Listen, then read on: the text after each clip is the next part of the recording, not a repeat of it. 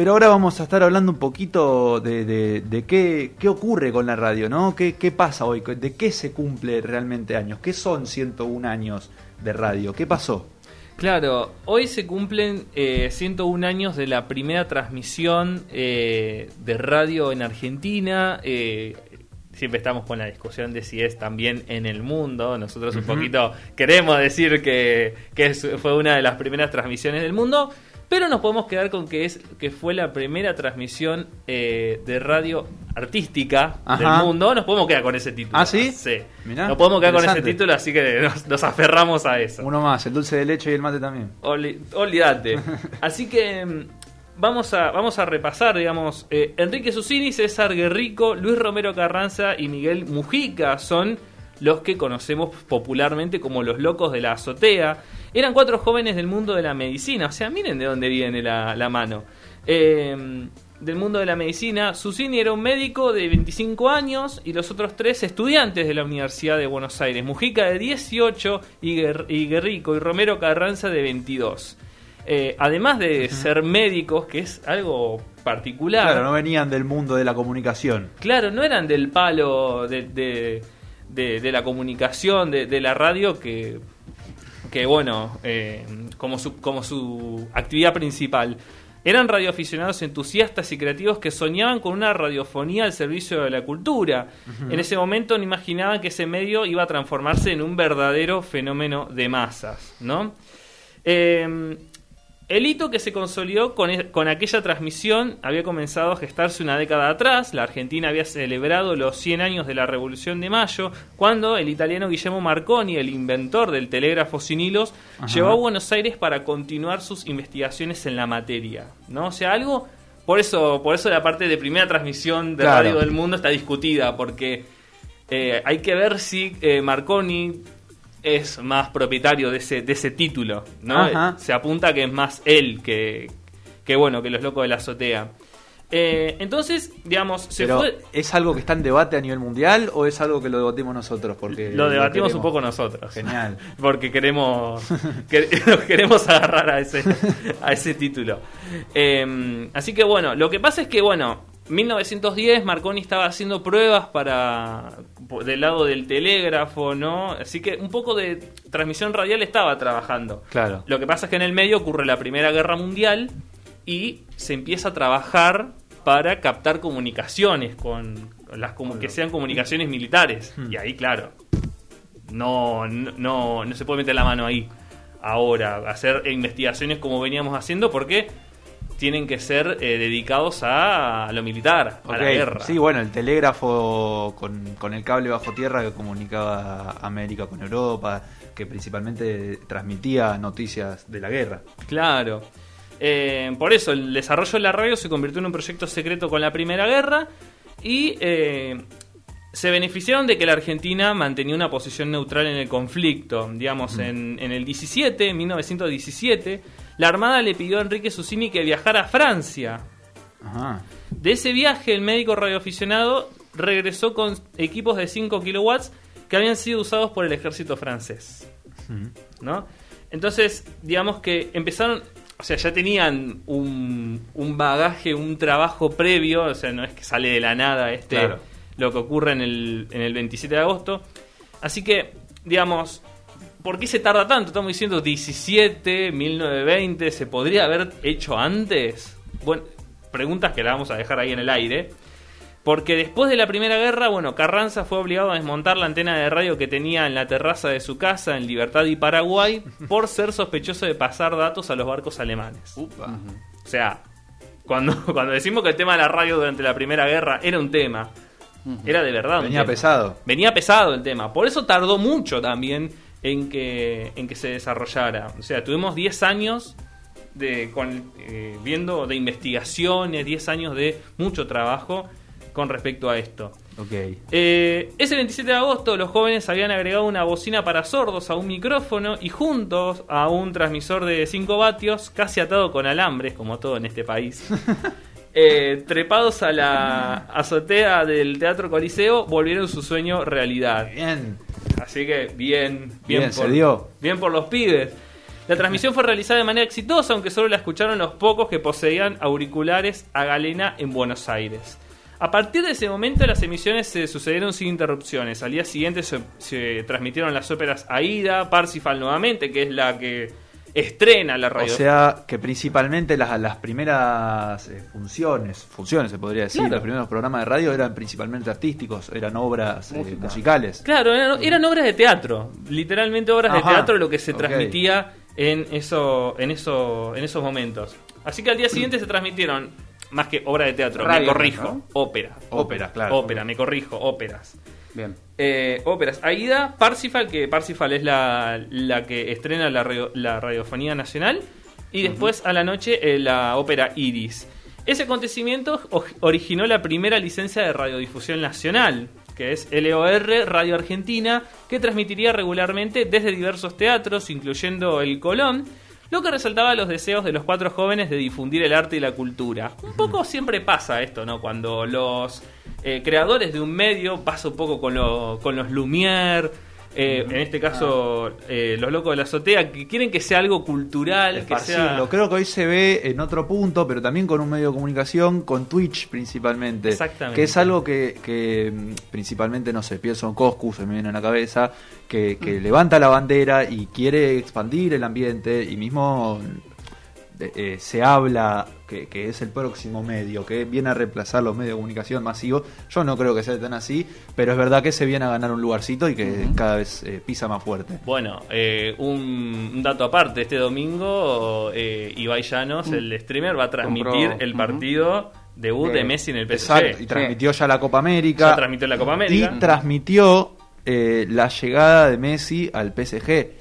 Que cuando él cuenta, Ibai Llanos, eh, un streamer español, cuenta que cuando estaba ahí, cuando estaba en, en el estadio del PSG, lo de seguridad casi lo sacaban, lo querían sacar. Él no tenía internet en el celular tampoco, entonces no podían transmitir, porque las transmisiones son, son, eh, son así, son con el celular, con, capaz con una cámara un poquito más avanzada, pero no tienen grandes elementos. Eh, y Messi vino, se le acercó y le dijo, quédate tranquilo, ahora arreglamos, terminamos esto y después te doy una nota. O sea, todo, Sí. todo se ganan el lugar, se van ganando el lugar de a poco. Y cada vez tiene más fuerza, más peso. Twitch es una empresa de Amazon. eh, entonces ahí se armó un triángulo, una cuestión medio extraña, medio... Se acusaba a los streamers, eh, a Coscu y a, y a Ibai, de que no se habían juntado por con Messi por amistad, qué sé yo, sino por puros convenios, porque Messi tiene, porque la liga francesa, Amazon tiene los derechos de la liga francesa y a la vez es dueña de Twitch. Entonces ahí se generó Ah, claro. una cuestión medio extraña, pero bueno, eh, yo eh, yo apelo un poquito a la emocionalidad de Messi que realmente le, le No, para mí ¿no? son amigos. son Sí, amigos, se llevan claro, bien, me parece que onda. me parece que buscarle un poco el pelo al huevo ya. Aclaremos igual con respecto a lo que decías, Brian, del- de los derechos que compró Iguay para la transmisión del PSG, solamente para los españoles, lamentablemente. Ujú. Es, lo van a poder ver ellos. Lo van a poder Lo ver. Sí. mismo pasó con la Copa América, me parece. Exacto, exacto. No, no llegó a Latinoamérica. Eh, bueno, eh, un poco para ir eh, redondeando un poquito el, el tema, ¿no? Después de todo esto, eh, los locos de la azotea vendieron Radio Argentina, crean vía eh, Radiar, una empresa dedicada a las comunicaciones de larga distancia, y en 1930 recibieron una, importan- eh, una importantísima suma por esa compañía y le invirtieron en la creación de los estudios eh, Lumiton, uno de los fundamentos del cine argentino. O sea, los tipos dejaron la transmisión de radio y se fueron a hacer cine. O sea, No, el- una gana de crear que tenían.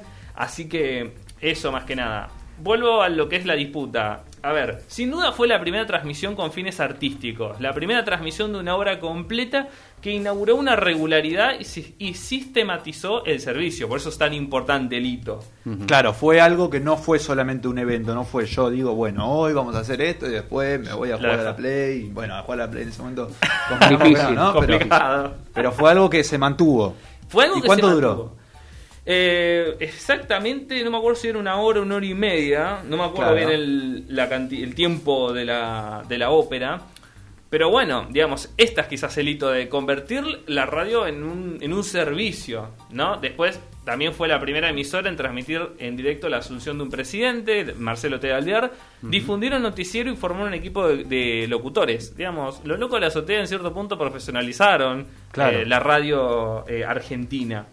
Así que, bueno, para ir cerrando, ¿qué pasó con estos, con estos cuatro impulsores de la radio después? Susini fue, además de médico, profesor de canto y violín, llegó a ser director del Teatro Colón. También dirigió una película con Lola Membrives como protagonista, La Chismosa, de 1938, con la que obtuvo la primera distinción internacional para el cine argentino en el Festival de Venecia. Además, fue el primer director de Canal 7. Lo que es la creatividad, ¿no? Ojalá tuviera un quinto de la ¿eh? creatividad que tenía ese muchacho. Totalmente. O sea, radio, cine, televisión. Porque fue el primer director de Canal 7. Ujú. No, y, y No. dijiste recién violinista también, profesor Cantante. de canto. Claro, No, o sea, completo. hablando, hablando de medios ya hizo, hizo todo. O sea, le faltó escribir en un diario que Claro. le faltó eso nada más. Eh, Miguel Mujica también fue médico y llegó a ser ministro de Comunicaciones durante el gobierno de Frondizi. A ver, más allá de que parecen puntos muy lejanos en el tiempo, eran muy chicos, tenían 18, 22 años. Claro. 22 años y arrancan con, un- con la radio argentina. Muy poquito. Eh, César Guerrico también fue médico y director de Radio Splendid. Y Luis Romero Carranza se convirtió en radiólogo y fundó la primera fábrica de celuloide virgen para cine. Patentó el sistema de grabación de sonido y el micrófono de velocidad. O sea, como para ir. Como ¿Qué nivel? Claro, los cuatro. No, no es que uno hizo las cosas y los otros fueron haciendo las cosas. No, todos se destacaron en lo que es este en la, en la generación de, lo- de los medios en Argentina. Así que bueno, más o menos es eso, Muy por lo bueno. cual este día estamos nos, estamos saludando entre todos por el Gracias a ese, por la ese radio. equipo. Gracias a ese equipo, a ese equipazo, olvidate. cuarteto. Goleador. Sí, olvídate. Interesante todo esto Muy que bueno, nos contaba Brian, un montón de, de- de- de historia, ¿no? De lo que es la radio, los 101 años eh, que se cumplen hoy, hoy mismo. Yo me acuerdo del año pasado, cómo lo vivíamos. Yo lo viví tirado en el sillón con mi mamá mirando, mirando el, el, eh, el documental de los 100 años que hizo TV Pública, un documental muy lindo que está subido a la red, está subido a YouTube y está eh, en el canal de TV Pública, así que todos pueden acceder a, a él. Eh, está bueno, la verdad que vale la pena, es un recorrido de toda la historia de, Habla un poquito, me imagino, de lo de que la habló. Brian. Habla de lo que habló eso, ¿no? Brian, habla y habla después de todo el recorrido, Claro. de, de cómo fue creciendo, cómo fue cambiando, habla también del día de hoy, cómo está el panorama. Así que muy interesante, está muy bueno, la verdad vale la pena, lo recomiendo. Y bueno, ahora vamos a ir cambiando de tema, vamos a empezar a hablar un poco más de lo que, de lo que hablé en la presentación, vamos a hablar un poco sobre, sobre cómo impacta el odio en la política, ¿no? Cómo impacta esta, esta polarización que estamos viviendo. Eh, y para esto voy a leer lo siguiente, algo que dice nuestro autor. Si la política y los individuos que se abocan a ella no son capaces de renunciar al odio como método, la esfera pública seguirá degradándose y volviéndose más hostil. Tendremos menos posibilidades de poder común y se beneficiarán quienes ya lo poseen y no necesitarán de la política ni de la democracia, dice el jefe de gabinetes, eh, el jefe de gabinete de ministros eh, Santiago Cafiero.